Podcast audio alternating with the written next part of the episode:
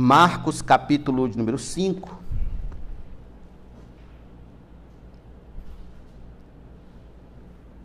Nós vamos ler o texto que ficou entre os versos 24 e 35. Na semana passada nós falamos sobre o pedido de Jairo e falamos sobre o poder de Jesus sobre a morte. Hoje nós vamos ver dos versículos 24, parte B, até o versículo número 34.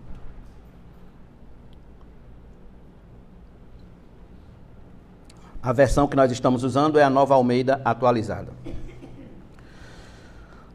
Uma grande multidão seguia Jesus, apertando-o de todos os lados. Estava ali certa mulher que havia 12 anos vinha sofrendo de uma hemorragia. Ela havia padecido muito nas mãos de vários médicos e gastado tudo o que tinha sem contudo melhorar de saúde. Pelo contrário, piorava cada vez mais. Tendo ouvido a fama de Jesus, a mulher chegou por trás dele no meio da multidão e tocou na capa dele, porque dizia: Se eu apenas tocar na roupa dele, ficarei curada. Logo e logo a hemorragia estancou e ela sentiu no corpo que estava curada daquele mal. Jesus, conhecendo imediatamente que dele havia saído o poder, virando-se no meio da multidão, perguntou: Quem tocou na minha roupa? Os discípulos responderam: O Senhor está vendo que a multidão o aperta e ainda pergunta: Quem me tocou? Ele, porém, olhava ao redor para ver quem tinha feito aquilo. Então a mulher, amedrontada e trema, trêmula, ciente do que lhe havia acontecido, veio, prostrou-se diante de Jesus e declarou-lhe toda a verdade. Então Jesus lhe disse: Filha, você foi salva porque teve fé. Vá em paz e fique livre desse mal. Oremos. Querido Pai, te louvamos pela tua palavra. Ela é o pão do céu para alimentar o nosso coração. Eu te peço que o Senhor nos dê o discernimento necessário para assim, Senhor Deus, sermos confrontados hoje à noite, sermos exortados, ensinados, ó Deus, edificados na tua santa escritura. Ajuda-nos e fala aos nossos corações por tua bondade e por teu amor. Em nome de Jesus nós te agradecemos e todos nós digamos amém. Irmãos,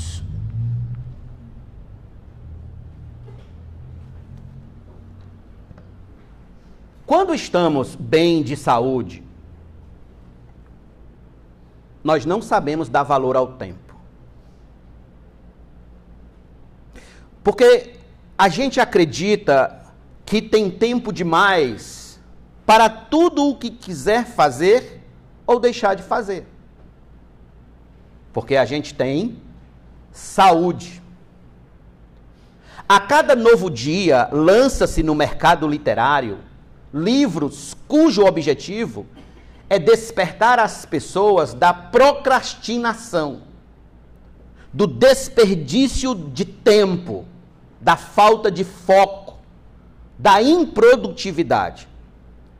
Aliás, os especialistas dizem que este é o grande mal dos tempos modernos: a procrastinação, o desperdício, o gastar de modo a granel, o ser pródigo com o tempo. Não remir o tempo, não valorizar o tempo. Sêneca, o filósofo romano, ele dizia: apesar de estarmos sempre nos queixando de que nossos dias são poucos, agimos como se eles nunca tivessem um fim. Então a gente vai vivendo a vida enquanto tem saúde, como se os nossos dias nunca fossem acabar. Por outro lado, quem está exatamente nesse momento na cama de um hospital, esperando já há algum tempo por um transplante de medula ou de coração, sabe que cada minuto é tempo demais. Os que trabalham aqui na área da saúde sabem o que significa para um paciente a espera, a agonia que ele passa aguardando o dia em que ele receberá alta e terá a sua cura. Então, no caso dessa mulher hemorrágica, ela passou 12 longos anos tentando se livrar dessa hemorragia. Como bem sabemos, irmãos, 12 anos não são 12 dias, não são 12 horas. Ela viveu focada durante 12 anos na busca da sua cura. Ela percorreu todos os médicos possíveis da região. Tudo que estava ao seu alcance, tudo que ela podia gastar para receber a sua cura, ela gastou. E o texto diz que quanto mais ela gastava, pior ela ficava. Então, cada instante para essa senhora era muito precioso. Encontrar a cura era algo que, obviamente, ocupava 24 horas os seus pensamentos. Então, ela ouve a fama de Jesus. Ouve que há um homem percorrendo pela Galileia que impõe a mão, as mãos sobre os enfermos e eles são curados. Dá ordem aos espíritos e os espíritos imundos vão embora. Dá ordem às tempestades no meio do mar e a tempestade se acalma. Ela ouviu a fama de Jesus. Enfim, ela tomou Jesus como a sua última esperança. A sua última esperança. Então, consciente de sua necessidade, meus irmãos, o que, que ela faz? ela vai ao encontro de Jesus. Ela vai em busca de nosso Senhor. Ela não quer que Jesus gaste qualquer minuto de seu tempo com ela. Ela sabe que ele é muito ocupado, que ele vive rodeado de gente. Tudo que ela quer é uma oportunidade apenas para tocar nele, se aproximar dele e dar um simples toque, nem que seja pelas suas vestes. E como podemos ver no texto, assim ela o fez, assim ela o conseguiu. Só para nós nos situarmos, esse texto, ele pertence àquela sessão que eu já falei a vocês, que é a sessão que trata da autoridade do poder sobrenatural de Jesus. A, a, a sessão que trata da divindade de Jesus, que começa aqui no, no final do capítulo 4 e vai até o início do capítulo 6. Então, aqui mais uma vez, Jesus demonstra sua divindade curando essa mulher. Ele já mostrou sua divindade acalmando a tempestade, ele já mostrou sua divindade libertando o Gerazeno no início do capítulo 5, ele já mostrou sua divindade ressuscitando a filha de Jairo, e agora ele vai mostrar mais, revelar mais um pouco da sua divindade curando essa mulher. Segundo Eusébio de Cesareia, historiador da igreja no século IV, o nome dessa mulher era Verônica. Verônica. E que lá em Cesareia de Filipe existia uma estátua de bronze que as pessoas tinham como lembrança dessa mulher. Bem, na escritura não se fala absolutamente nada disso, mas sim, e é o mais importante, que ela encontrou Jesus e estava tão cheia de esperança que crendo que se tocasse nele, ficaria curada do seu mal. É isso que nós temos nas Escrituras. E a atitude dessa mulher, meus irmãos, tem algumas lições preciosas para nos ensinar hoje à noite. A primeira lição que essa mulher nos ensina, com a sua perseverança, com o seu foco, com a sua busca, com a sua intenção de encontrar a Cristo, ela nos ensina algumas lições. A primeira lição é a seguinte: anote aí. Por mais difícil que seja a sua situação, aprenda a depositar a sua esperança em Jesus, na pessoa certa. Em Jesus. Marcos, ele destaca dois pontos importantes nessa questão, nessa lição. A primeira coisa que Marcos destaca aqui é o tempo de sofrimento dessa mulher. Veja comigo o verso de número 25. Estava ali certa mulher que havia 12 anos, 12 anos vinha sofrendo de uma hemorragia. Então, foi um tempo considerável 12 anos. Foi um tempo digno de atenção. Foi muito tempo. Quem já teve dor de dente aqui? Levante a mão. Quem já teve dor de dente? Um minuto de dor de dente dói? Dói. Dor de ouvido. Quem já teve dor de ouvido aqui? Teve a experiência de acordar de madrugada com o ouvido. Dói ou não dói? Dói demais, né? A gente quer que acabe logo, que encerre-se logo aquilo ali, porque realmente é algo atormentador. Imagine essa mulher, ela passou 12 anos sofrendo de uma hemorragia, de um sangramento ininterrupto. Além disso, Marcos vai dar outro destaque, que está no versículo número 26, que é o grau de sofrimento dessa mulher. Verso 26. Ela havia padecido, olha, vá grifando essas palavras. Padecido muito nas mãos de vários médicos. Então ela foi na Apivida da época, foi na Unimed da época, foi na Amil da época, foi em muitos médicos que ela podia ir na época, e ela estava padecendo na mão desses médicos. Gastado tudo o que tinha. Se tem um momento na vida em que a gente não mede esforços para meter a mão no bolso, é quando falta saúde. É quando a gente precisa do remédio, é quando o filho cai doente, quando a mãe cai doente, quando o irmão, o pai, a esposa e por aí se vai. Então ela gastou tudo o que tinha. Imagine só tudo o que tinha. Imagine só tudo que você tem na conta do banco agora você gastar tudo isso com médico. Sem, contudo, melhorar de saúde. Olha o, o grau. Ela gastou, gastou, gastou. Resultou em quê? Em nada. Ela não melhorava.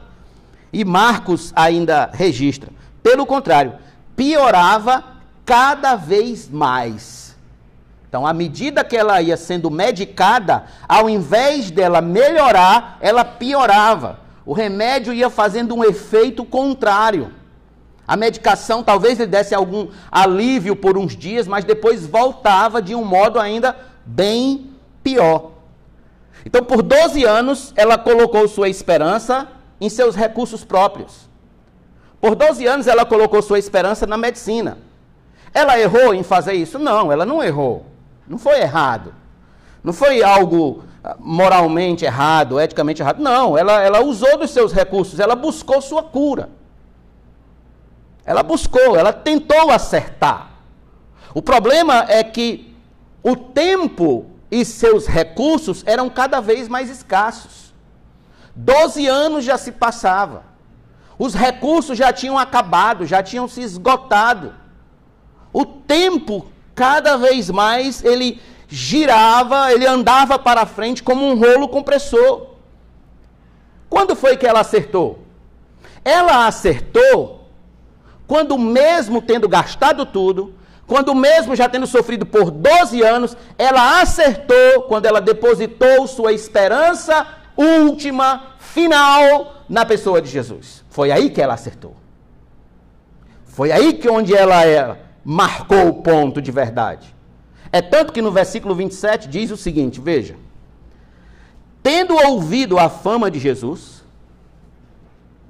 a mulher chegou por trás dele, tocou por trás dele, no meio da multidão, e tocou na capa dele. Ela ouviu a fama de Jesus. O que os vizinhos falavam, ela começou a dar atenção. O que os amigos falavam, ela começou a, a atentar. O que as pessoas passavam na sua rua e diziam, o que as colegas de trabalho, não sei, ou colegas da vida falavam a respeito de Jesus, ela atentava e ela queria chegar até ele. Ele era a sua, ela era, ele era a sua última esperança. Alguém que cura cego, alguém que faz o, o, o paralítico andar, alguém que ressuscita mortos. Esse homem é a minha última esperança. Era isso que ela tinha na cabeça. Irmãos, é muito comum nós depositarmos esperanças de dias melhores e de uma vida melhor em nossos próprios recursos. É muito comum. Nós somos dados, por exemplo, a esperar demais de nós mesmos. Nós somos convencidos a esperar demais da nossa própria força, de nós mesmos. Por exemplo, nós somos convencidos que nós podemos tudo quando nós somos jovens. Que a idade e a saúde nos favorece e a gente vai poder tudo na vida quando a gente é jovem. Vocês lembram quando vocês eram jovens? Lembra quando a gente é jovem que a gente acredita que a gente tem uma vida toda pela frente, e uma saúde, e uma força, e a gente faz o que quer e vai para onde quer. Então, a gente é muito dado a confiar em nós mesmos, em nossos próprios recursos. Nós somos dados a esperar de nós mesmos, por exemplo, por meio de nossos recursos financeiros, nosso dinheiro, nosso salário, a garantia do nosso contra-cheque no final do mês, a garantia de que a gente vai ter o do pão todo mês, e que a gente vai ter o da bolacha todo mês. Então a gente se confia demais nisso. A gente se apega demais, a gente, a gente se, se, se abraça demais a, a esses argumentos. Outros confiam demais no, no seu legalismo religioso. Porque não fazem isso, porque não fazem aquilo, porque deixam, não tocam nisso, não tocam naquilo. Aí confiam demais que esse é um recurso inesgotável. Outros, por exemplo, e aqui é o mais comum, que há muitas pessoas que são dadas a esperar demais por meio das amizades políticas, por meio das pechadas. Se não der certo para mim aqui, eu falo com o político fulano de tal e eu estou garantido. Eu falo com um vereador tal, com um deputado tal, e agora essa é a época de eleição é que vai aparecer mesmo, né, que vai bater na nossa porta. Entretanto, amados irmãos, tudo isso que eu estou falando a vocês são recursos que nos abandonam nas horas mais cruciais da vida. O dinheiro acaba, afinal de contas, grandes bancos milionários já faliram. Quem lembra da Varig? Quem lembra da VASP? Quem lembra, acho que aqui era o Paraiban, não era isso? Paraiban? Era Paraiban, não era? O Paraiban, olha, um banco, fechou. No estado do Ceará era o BEC, Banco do Estado do Ceará, o BEC, fechou, faliu. Recurso financeiro foi-se embora. A juventude passa. Um dia desse nós tínhamos 15 anos, hoje eu tenho 16. A juventude passa. E muito rápido, aliás, né? Muito rápido. Diplomas na parede envelhecem, mofam. As traças comem. Religiosidade por mero legalismo não sustentou os fariseus. Eles se confiavam demais. Os fariseus se confiavam demais na religiosidade deles. Eles confiavam demais porque eles, eles davam dízimo tudo certinho, eles jejuavam tudo certinho. Eles não eram como os publicanos e como os pecadores. Você pode ler isso em Lucas. Eles se confiavam demais. A religiosidade não sustentou eles, um recurso que acabou. E a política, meus irmãos, nem se fala que ela se mostra cada vez mais falível e insegura. Nós temos agora guerra de rumores, rumores de guerra entre Taiwan e China. Estamos vendo o que já vem acontecendo há meses entre a Ucrânia e a Rússia. É por essa razão, irmãos, que as Escrituras nos ordenam, nos orientam, nos convoca a colocar a nossa esperança acima de tudo na pessoa de Cristo, em Jesus. O que obviamente é a mesma coisa de você colocar a sua esperança em Deus. A gente olha para o futuro e onde está a nossa esperança? Na nossa juventude? No nosso dinheiro? Na política? na nossa religiosidade, onde está a nossa esperança? As Escrituras nos convidam a colocar a nossa esperança em Deus. Essa mulher, ela nos ensina que a gente deve colocar a nossa esperança em Deus. Essa mulher está nos mostrando, nos ensinando que os recursos se acabam, que o tempo passa, que tudo isso vai aos poucos virando nada, mas Cristo, Deus, é sempre tudo o tempo todo. Então veja o que, é que a Bíblia fala. Abra sua Bíblia comigo, por favor, no Salmo de número 146. Olha o convite das Escrituras.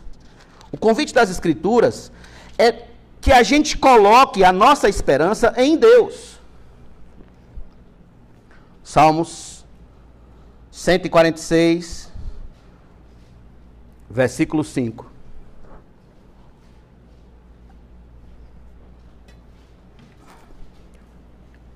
Bem-aventurado aquele que tem o Deus de Jacó por seu auxílio, cuja esperança está no Senhor, seu Deus. Vá agora para Jeremias, por favor, 29. Jeremias 29. Depois de Isaías, Jeremias. Versículo de número 11.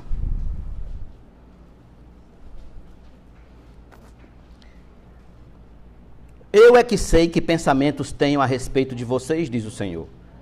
São pensamentos de paz e não de mal para dar-lhes um futuro e uma esperança. Agora, dê um salto comigo para Romanos 12, se você tiver interesse de acompanhar esse texto. Romanos 12, versículo 12. Alegrem-se na esperança e a esperança nas Escrituras, irmãos, ela não é uma esperança vaga entre a possibilidade do sim ou do não. Não. Nas Escrituras, a esperança ela tem um tom de certeza. Paulo está dizendo aqui, ó, alegrem-se na certeza, sejam pacientes na tribulação e perseverem na oração. Está em Romanos? Vá para o capítulo número 15, por favor. Romanos 15, verso 13. Olha Olha a oração de Paulo, olha o que Paulo pede a Deus para aqueles irmãos. E o Deus da esperança, verso 13, encha vocês de toda alegria e paz na fé que vocês têm, para que sejam ricos de esperança no poder do Espírito Santo. Ricos de esperança. Mas lembra quando eu falei para vocês dos recursos, que os recursos acabam? Olha o que que Paulo, mais uma vez, ele orienta. Vá comigo para a primeira carta de Paulo a Timóteo, capítulo número 6.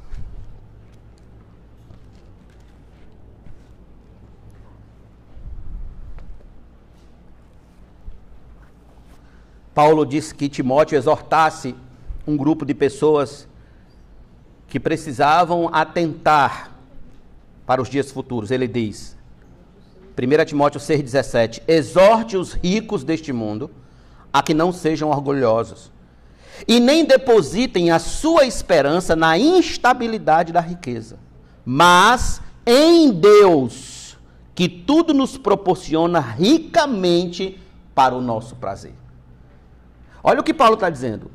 Diga aos ricos, diga àqueles que confiam no seu dinheiro, não deposite a sua esperança de um amanhã no seu dinheiro. Deposite em Deus. O que foi que Jesus disse? Os tesouros dessa terra. O ladrão escava e rouba. A traça come e o ferrugem corrói. Então, colocar todas as minhas esperanças nesses recursos é muito perigoso. Todos esses textos, irmãos, que acabamos de ler, são altamente precisos e mostram a importância de se colocar a esperança no Senhor Jesus, em seu nome, em seu poder, em sua graça, em sua misericórdia.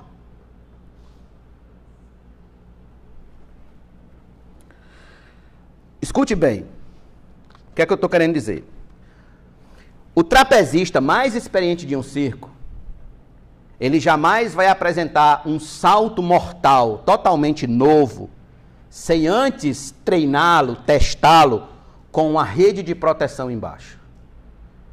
Ele jamais vai cometer a loucura de, de fazer aquelas acrobacias, aqueles saltos, aqueles malabarismos no ar, pulando de uma corda para outra, sem antes treinar e no treino ter uma rede embaixo, ter uma segurança. Existem saltos, inclusive, que são tão arriscados que, mesmo no show, eles não tiram a rede. Eles mantêm a rede ali. Por quê? Porque ele tem a esperança de que, se ele cair, a rede vai segurá-lo. de que se ele escorregar a mão, de que se o parceiro dele no salto não conseguir segurar a sua mão e ele cair lá de cima, a rede vai sustentá-lo. Escute, é assim que vivem os que colocam a esperança em Cristo. Eles sabem que aconteça o que aconteça, o Senhor os susterá em sua poderosa mão. Aqueles que têm esperança no Senhor, eles sabem que Cristo é a rede de proteção que não deixará cair, que não deixará minguar, que não deixará ser destruído. Leia as cartas de Paulo. Olha a esperança que Paulo tinha no Senhor. Leia Romanos capítulo 8. Se Deus é por nós, quem será contra nós?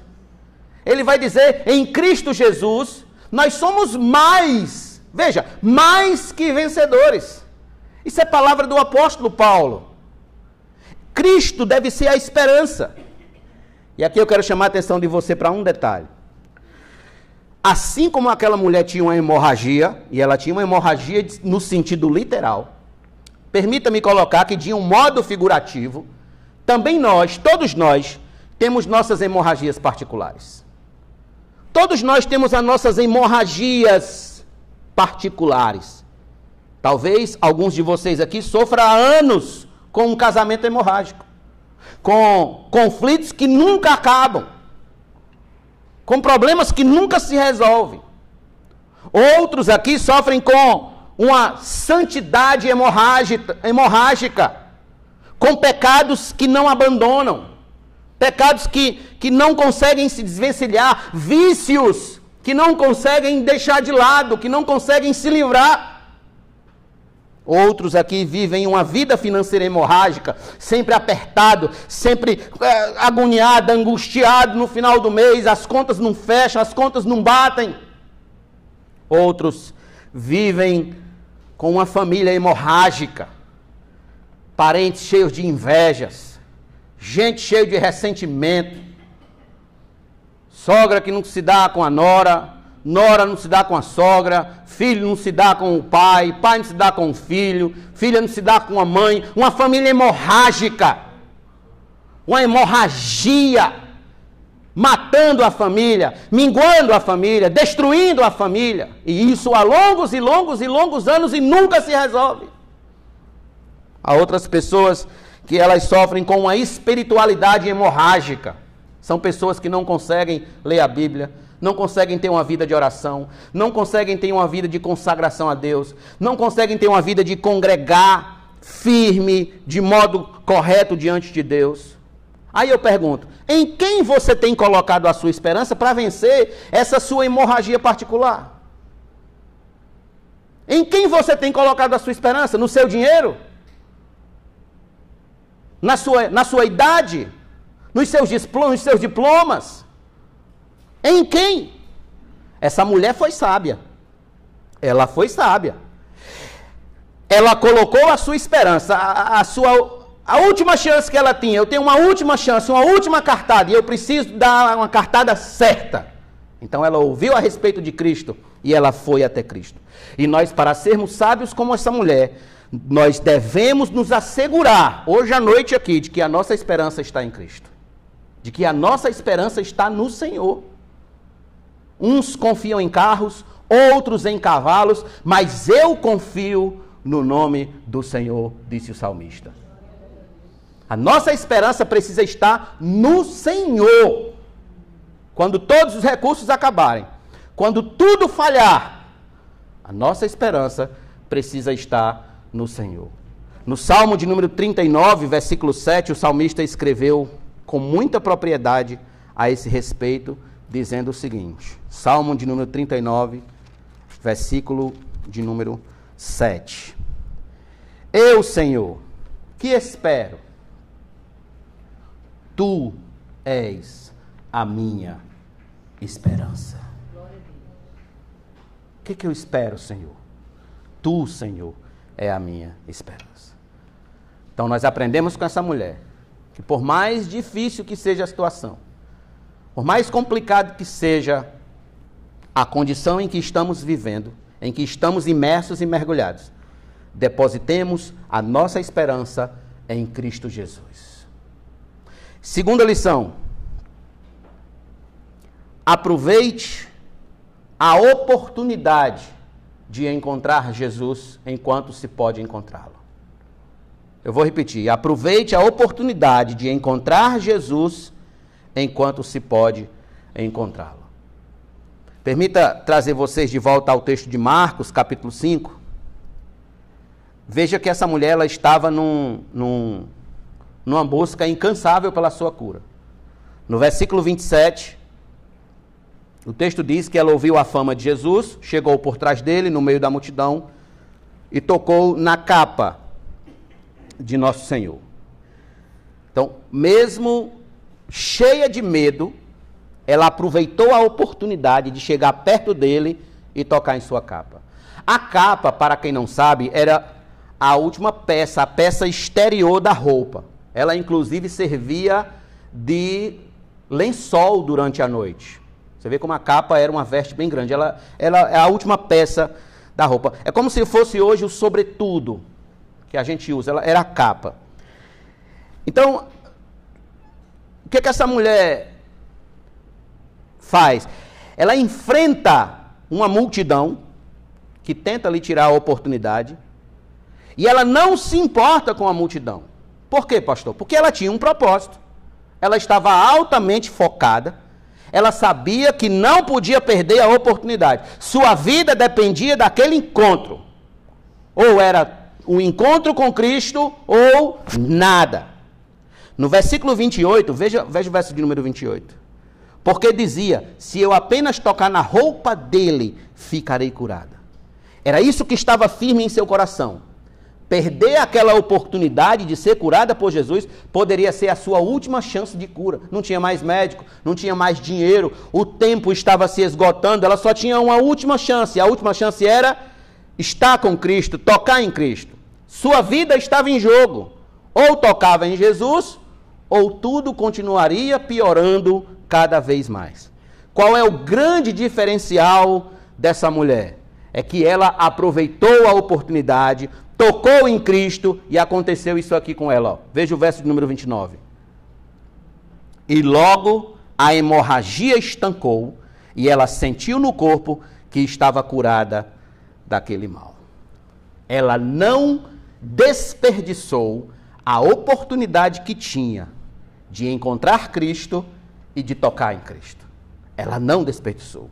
Irmãos, é muito triste perder oportunidades. A gente não gosta de perder oportunidades. A gente não gosta de perder nenhum ônibus. Quando a gente vai chegando na parada do ônibus e o ônibus já vai saindo, é, é, é, é muito ruim. Vocês já passaram essa experiência. Chega, você fica triste. Esperar mais uma hora para o outro ônibusinho é bem chato. A gente não gosta de perder oportunidade. Por exemplo, a gente fica muito chateado quando o artilheiro do nosso time, ele perde o gol com a bola na marca do pênalti. Aquele gol que ia virar o jogo e o time ia ganhar o final do campeonato. E a gente como é que ele perde uma oportunidade dessa? A gente não gosta. As irmãs não gostam, por exemplo, de perder aquela oportunidade da promoção de comprar aquela panela que tanto queria e de repente quando vai lá na Narcisa acabou a promoção. Então a gente não gosta de perder oportunidades. Todavia, há uma oportunidade muito importante que ainda temos, mas somos teimosos em desperdiçá-la. Somos teimosos em, em, em rejeitá-la. É a oportunidade de encontrar a Cristo e viver para Cristo. Nós somos teimosos com essa oportunidade. Isso é tão sério, irmãos, que a Bíblia ela nos alerta. Ela nos chama a atenção para que a gente não perca essa oportunidade de viver com Cristo, de viver para Cristo, de andar com Cristo de existir na presença de Cristo. Lá em Isaías capítulo 55, versículo 6, Isaías disse: Buscai ao Senhor enquanto se pode achar. Quando ele usa essa palavra enquanto, porque significa que ainda há oportunidade, ainda há chance, a porta ainda está aberta. Então a gente tem que aproveitar a oportunidade enquanto a porta ainda está aberta. Mas haverá um dia em que a porta se fechará. Por exemplo, abra sua Bíblia comigo em Lucas, capítulo número 13. Lucas 13.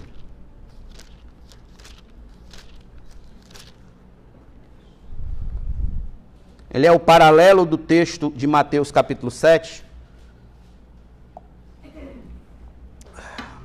Porém, expandido, ampliado. Mateus, é Lucas 13, nós vamos ler do verso número 22 em diante. Diz assim: Jesus passava por cidades e aldeias ensinando e caminhando para Jerusalém. E alguém lhe perguntou: Senhor, são poucos os que são salvos? Jesus respondeu: Esforcem-se por entrar pela porta estreita. Pois eu afirmo a vocês que muitos procurarão entrar, mas não conseguirão. Quando o dono da casa se tiver levantado e fechado a porta, e vocês do lado de fora começarem a bater dizendo: Senhor, abra a porta para nós, ele responderá: Não sei de onde vocês são. Então vocês dirão: Comíamos e bebíamos com o Senhor. Além disso, o Senhor ensinava em nossas ruas. Mas ele dirá a vocês: Não sei de onde vocês são. Afastem-se de mim, todos que praticam o mal. Veja, eis aqui a prova de que a oportunidade ainda está de pé, a porta ainda está aberta, não deve ser desperdiçada. Que Jesus pode ser encontrado ainda, mas haverá um dia em que a oportunidade de encontrar o Senhor não será mais dada a nenhum homem. Nenhum homem mais conseguirá encontrar ao Senhor. Então será tarde demais. Pastor, qual será o dia que eu não vou mais poder encontrar Jesus? Qual vai ser esse dia? Primeiro, em primeiro lugar, se ele voltar agora e você não tiver confessado Cristo publicamente como seu Senhor e Salvador, você perdeu a oportunidade, a porta se fechou, o dono da casa se levantou e fechou a porta. Não tem mais como você encontrar Cristo. Certo, mas se ele não voltar hoje? Então, em segundo lugar, se você morrer hoje fora de Cristo, se você morrer hoje fora de Cristo, a porta se fechou para você. Não tem mais como você encontrar Cristo após a morte. Depois da morte, segue-se apenas o juízo. O juízo. E existe algo interessante aqui, irmãos. Eu quero trazer vocês a um texto muito conhecido em Lucas 16. Vocês lembram daquele, daquele episódio do rico e o mendigo? Lázaro morreu, foi levado pelos anjos para o céu de Abraão. O rico morreu e foi levado para um lugar de tormento. Foi levado para o inferno.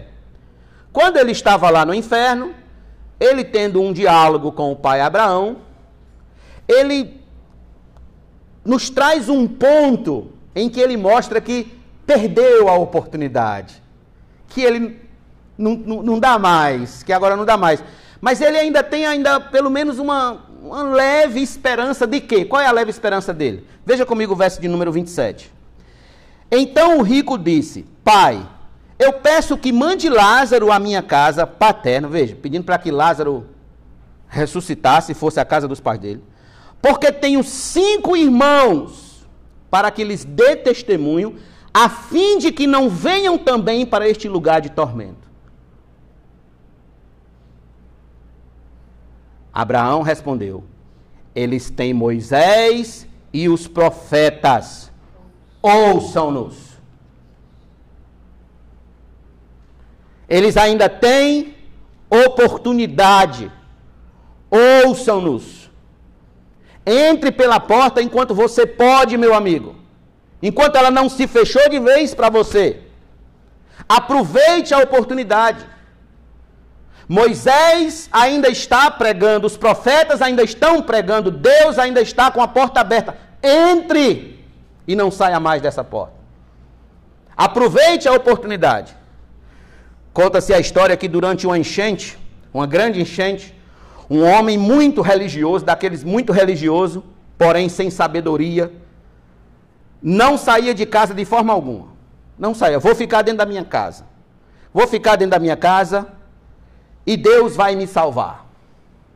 Vou ficar aqui. Quando a água já estava já na cintura, vieram dois jovens num barco oferecendo ajuda. E a resposta do homem foi a mesma: Não, não saio. Deus vai me salvar. Não vou sair da minha casa. Deus vai me salvar. Quando a água já ia chegando no pescoço, passou um helicóptero resgatando as últimas pessoas que ainda alcançava. E alguém gritou para o homem: Suba na corda, venha com a gente, suba na corda para salvar sua vida. E mais uma vez o teimoso disse: Não, Deus vai me salvar. Eu já falei que eu não quero. Deus vai me salvar. Mas a água subiu, o homem se afogou e morreu. Conta-se história com Eva, irmãos, é história com Eva. Que ele chegou ao céu e foi logo conversar com Deus. Puxa, Senhor, eu confiava tanto no Senhor, como é que o Senhor deixou eu morrer? E Deus lhe respondeu: Meu filho, eu mandei uma canoa, mandei um barco, mandei um helicóptero. O que mais você queria que eu fizesse, seu bobo? Deus deu oportunidades para ele e ele desperdiçou. Meu amigo, não deixe para buscar a Cristo quando for tarde demais. Não deixe para viver para Cristo quando for tarde demais. Não deixe para gastar os últimos anos de sua vida quando for tarde demais, gastar com Cristo. Faça isso agora, aproveite a oportunidade agora, aproveite o dia de hoje, o agora, o já para encontrar-se com o Filho de Deus. É agora. Aquela mulher só tinha uma chance de encontrá-lo e ela aproveitou a chance, e ela correu atrás da sua chance e ela não ligou para a multidão, ela não ligou para o povo que cercava Cristo, ela rompeu com a multidão e tocou em Cristo. Era a sua última chance. E talvez seja a última chance de alguns que estão aqui hoje à noite. Talvez seja a última chance de alguns que estão ouvindo, vão assistir pela internet. A última chance. A hora de entrar pela porta é quando? Não é amanhã. E também não é mais ontem. É agora. Hoje. Já. Não ligue para que o povo vão dizer de você. Se vão lhe julgar, se vão lhe desprezar. Afinal de contas, meu irmão, é a sua alma que está em jogo. É a sua alma. Escapa-te por tua alma, Deus disse. Escapa-te por tua alma. É a tua alma que está em jogo. Jonathan Edwards disse que quando os melhores amigos chegarem no inferno, eles vão se odiar uns aos outros com tanto ódio que sequer lembrarão que um dia foram amigos. Escape por sua alma, entre hoje. E se você já está na porta, se você já entrou na porta, já aproveitou a oportunidade, não volte atrás. Não abandone a cruz. Não desanime. Vá até o fim. Cristo é a nossa porta. Cristo é a nossa maior esperança. Eu pergunto: você vai deixar essa oportunidade passar? Vai confiar na mais frágil possibilidade do amanhã? Se você pode ter a certeza de encontrá-lo hoje, de viver para Ele hoje, de edificar sua alma, edificar seu lar, edificar sua vida, edificar seu coração, edificar todos os aspectos da sua vida em Cristo hoje, agora. Moisés e os profetas ainda estão anunciando o caminho da salvação. O livramento daquele lugar de tormento começa agora. Pastor, quando é que a salvação começa? Não, a salvação começa quando eu morrer? Não, a salvação começa agora. Você precisa entrar pela porta, a porta ainda está aberta. A porta ainda está aberta, comece agora. Escape por sua alma. Enquanto você pode. Faça como aquela mulher, aproveite a última oportunidade e viva. O escritor aos Hebreus, ele escreveu isso aqui. No capítulo número 2, ele disse, versículo de número 3: Como escaparemos nós se negligenciarmos, se não levarmos a sério tão grande salvação? Está em Hebreus, agora vá para o capítulo 13, 3 versículos número 15. Como se diz: Hoje, se ouvirem a sua voz, não endureçam o coração, como foi na rebelião. Se você está ouvindo a voz de Deus falar com você hoje, meu irmão, não endureça o seu coração. Deixe que a palavra penetre na sua alma e salve você. Talvez seja a sua última chance. A última. Terceiro e último lugar, a terceira e última lição que essa mulher nos ensina. Primeira lição é: coloque sua esperança em Cristo. A segunda lição é: aproveite a oportunidade de encontrar Cristo enquanto você pode encontrar. E a terceira e última é: assuma publicamente o desafio de crer em Jesus e ser salvo por Ele. Assuma o desafio, assuma. Você não assume que é flamenguista, você não assume que é palmeirense, você não assume que é corintiano, você não assume que torce para o melhor time do mundo que é o Ceará, você não assume isso. Então assuma. Assuma Cristo na sua vida publicamente. Eu sou de Cristo. Assuma isso. E viva para ser salvo por isso. Versículo número 30, eu quero convidar você a Marcos capítulo 5. Jesus, conhecendo imediatamente que dele havia saído o poder, virando-se no meio da multidão, perguntou: Quem tocou na minha roupa? Foi um, é, é um episódio interessantíssimo, irmãos, porque os milagres que a gente viu de Cristo até aqui são milagres objetivos, são milagres diretos, são milagres onde ele estava tendo um contato direto com a pessoa. Nesse caso aqui, o milagre ele foi de um modo indireto. Indireto. Alguém chegou com fé e tocou nele.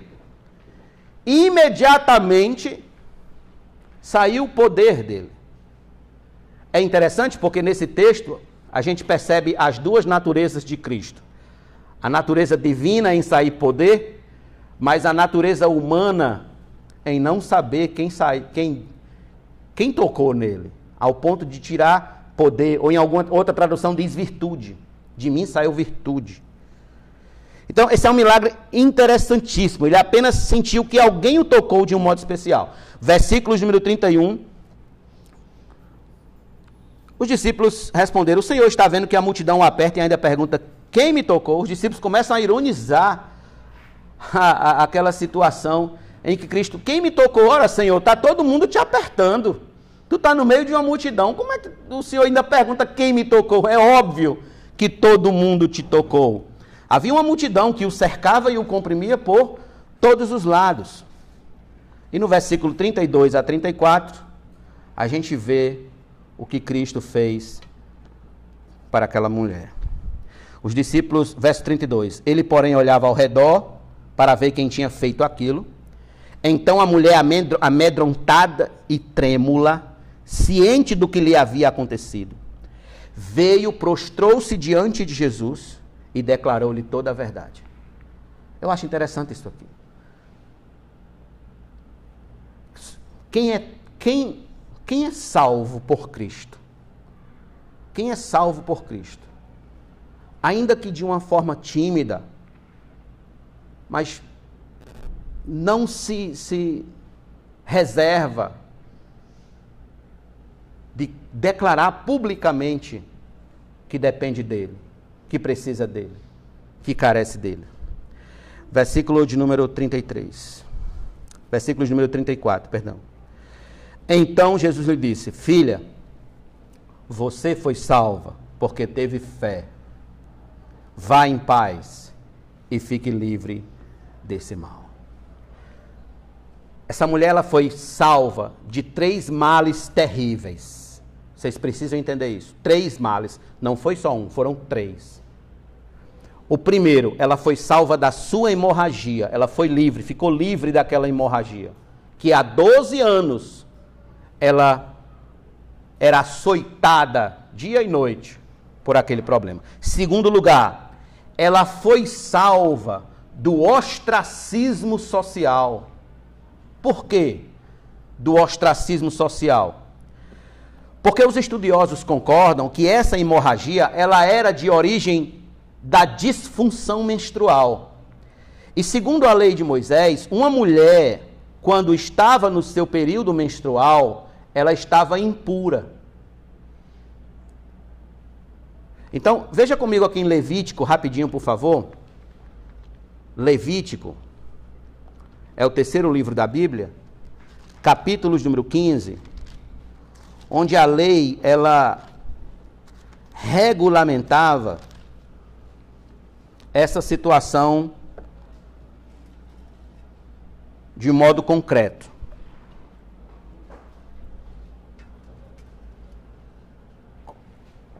Veja comigo dos versos 19 a 25. A mulher, quando tiver o fluxo de sangue, e este for o fluxo habitual do corpo dela, estará sete dias na sua menstruação. E quem a tocar ficará impuro até a tarde. Tudo sobre o que ela se deitar durante a menstruação ficará impuro, e tudo que se assentar ficará impuro. Quem tocar no leito dela lavará suas roupas, se banhará em água e ficará impuro até a tarde. Quem tocar alguma coisa sobre o que ela estiver assentado, lavará suas roupas, se banhará em água e ficará impuro até a tarde. Também quem tocar alguma coisa que estiver sobre a cama ou sobre aquilo em que ela se assentou, esse ficará impuro até a tarde. Se um homem tiver relações com a mulher e a menstruação dela tocar nele, ficará impuro por sete dias, e toda a cama sobre que ela se deitar ficará impura. Verso 25: Quando uma mulher tiver um fluxo de sangue por muitos dias, fora do tempo da sua menstruação, veja bem, ou quando tiver um fluxo de sangue por mais tempo que o habitual, todos os dias do fluxo ela ficará impura, como nos dias da sua menstruação. Então perceba aqui, ela passou 12 anos com essa pecha de impura. Ela passou 12 anos vivendo longe das pessoas que ela amava, sem tocar as pessoas que amava, sem vida social, sem vida pública, sem poder passear nos lugares públicos, uma vida horrível. Banida da sociedade. Jesus a salvou desse desprezo, desse ostracismo social. Ele restaurou a dignidade pública dessa mulher. Doze anos sem poder ter uma vida pública normal, como todas as mulheres tinham. Doze anos. É muito tempo, irmãos. É muito tempo. Sem poder ir a um parque, sem poder ir a uma praça, sem poder ir a lugar nenhum onde quem tocasse nela estava impuro. Doze anos impura. Então ela foi salva. Jesus restaurou a dignidade dessa mulher. É por isso que eu, eu, eu, eu, eu protesto de verdade quando alguém diz que o cristianismo ele oprime as mulheres. É mentira de Satanás. Isso é mentira do cão. Não é verdade. O cristianismo foi o que trouxe dignidade às mulheres. Foi o que restaurou a dignidade das mulheres. No judaísmo antigo, para vocês terem ideia, havia rabinos que diziam que uma mulher é um sêmen perdido. E Jesus, pelo contrário, Jesus trouxe dignidade às mulheres. Equalizou o valor das mulheres realmente diante de Deus como o mesmo valor dos homens. Não em termos funcionais, mas em termos de pai, de Deus Pai com, com os filhos, a mulher tem o mesmo valor do homem. O mesmo, a, mesma, a mesma equalização. Então Jesus trouxe de volta, restaurou a dignidade dessa mulher. E terceiro e último lugar, o último mal. Essa mulher foi salva da condenação eterna. Por que, pastor, a condenação eterna? Porque no versículo 34, quando Jesus disse: Filha, a tua fé te salvou. A palavra salvou aqui, ou salva, no grego, é uma palavra souzeim. Essa palavra souzeim, dependendo do, do contexto, ela tem tanto o sentido de livrar a pessoa do mal imediato, quanto da condenação eterna. E eu pergunto a vocês: vocês têm alguma dúvida que essa mulher ela não seguiu crente em Cristo? Vocês têm alguma dúvida de que pela fé que ela depositou em nosso Senhor, ela seguiu como uma mulher apartada de Cristo? Eu não tenho a menor dúvida de que ela seguiu uma mulher crente no Senhor. Grata a Deus pelo que o Senhor fez por ela. Grata pela bênção que recebeu em Cristo Jesus. E seguiu crente. Eu acredito que nós encontraremos essa mulher no céu. Eu acredito que nós encontraremos essa mulher na glória com Cristo e muito grata ao Senhor pelo que o Senhor fez por ela. Então o Senhor a salvou tanto no físico quanto no espiritual. Ela foi atrás apenas de uma cura, ela saiu curada e salva eternamente. É isso que acontece com quem busca Cristo. Sai abençoado pela presença dele e ainda sai salvo. Pois bem, como que isso foi possível para essa mulher? Ocorre que essa mulher, ela assumiu o desafio público de crer em Cristo. Ela assumiu, toda trêmula. Ela foi, se prostrou e declarou toda a verdade. E qual foi toda a verdade? Que se eu tocasse no Senhor, era o que foi aquela disse, se eu tocasse nele, eu seria curado. Eu passei 12 anos, como se ela estivesse dizendo: Senhor, eu passei 12 anos tentando resolver meus problemas de saúde, nunca resolvi. Quando eu ouvi sobre ti, tive ao Senhor como minha última esperança, então resolvi tocar em ti, nem que fosse só nas tuas vestes, e eu acreditei que seria curado. Quem, quem pode duvidar, irmãos, que uma mulher dessa não esteja no céu, não esteja com Cristo nesse exato momento? Quem pode duvidar? Eu creio que ela está no céu. Então, quando Jesus salva alguém, Jesus restaura a sua dignidade e Jesus garante a vida eterna a essa pessoa nos céus. A gente pode conferir isso na vida de várias outras pessoas nos evangelhos. Lembra de Bartimeu? Enquanto Jesus passava, quando ele saía de Jericó, Bartimeu ouviu o atropelo da multidão passando, muita gente passando. Então ele começou a gritar: Jesus, filho de Davi, tem compaixão de mim. Tentaram calar ele, tentaram mandar ele calar a boca, cala a boca, cego, fica quieto aí que o negócio aqui não dá certo para tu não. E ele cada vez gritava mais, diz o texto, cada vez gritava mais: Jesus, filho de Davi, tem compaixão de mim. Jesus ouviu aquilo, foi até ele, o curou. Sabe qual foi o resultado? O resultado foi esse aqui. Lucas 18, se você tiver interesse de ver. Eu acho magnífico como este episódio se encerra. Versículo de número 42. Então Jesus lhe disse: Pois então veja. Jesus tinha perguntado: O que você quer que eu faça? Ele disse: Eu quero ver. Jesus respondeu: Então veja, a sua fé salvou você. Imediatamente ele passou a ver de novo e seguia Jesus, glorificando a Deus. Também todo o povo, vendo isto, dava louvores a Deus. Esse homem passou a ver e ainda foi salvo eternamente.